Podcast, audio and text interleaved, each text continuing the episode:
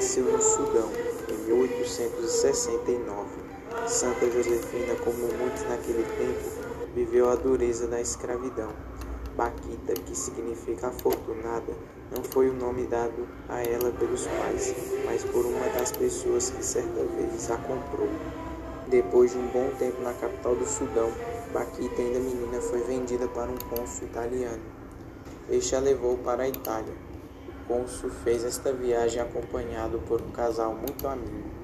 Durante a viagem, ele percebeu que a esposa deste seu amigo gostou muito de Baquita. Por isso entregou Baquita a esta família.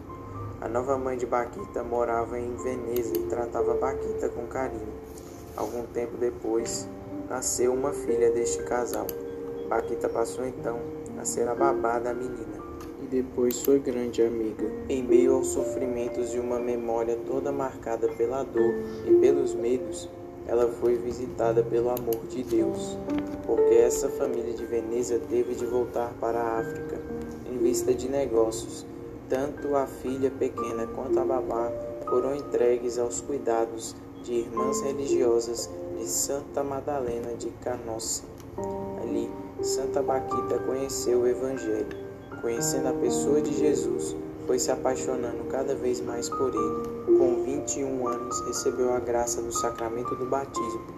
Livremente ela o escolheu e foi crescendo na vida de oração, experimentando o amor de Deus e se abrindo à ação do Espírito Santo.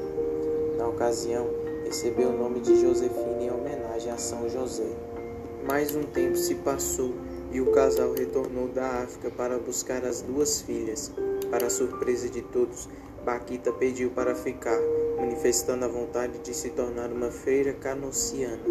Ela queria servir a Deus, depois de tantas provas de amor recebidas, dizia. Seus pais concordaram e ela ficou. Começava ali uma nova jornada em sua vida. Ela ainda passou por um tempo de discernimento da vocação então, quando teve certeza do chamado, assumiu a vida religiosa.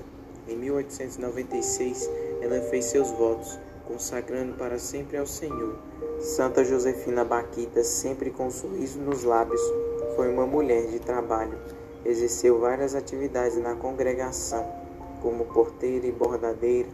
Ela serviu a Deus por intermédio dos irmãos. Carinhosamente, ela chamava a Deus como seu patrão o meu patrão, ela dizia. As irmãs a admiravam bastante pela bondade, generosidade e pelo seu desejo de fazer com que Jesus fosse cada vez mais conhecido. Ela sempre dizia: Sede boas, amem a Deus, rezai por aqueles que não o conhecem.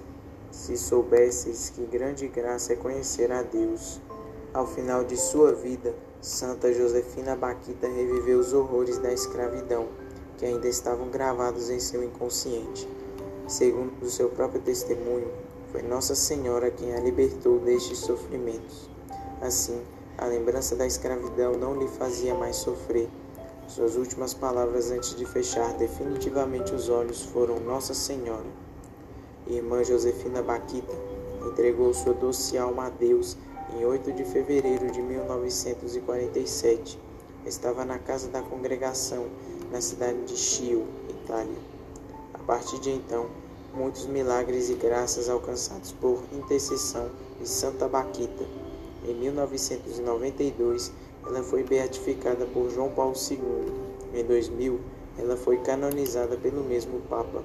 Ficou instituído o dia para a celebração da Santa Irmã Morena em 8 de fevereiro, dia de sua morte. Santa Josefina Baquita, rogai por nós.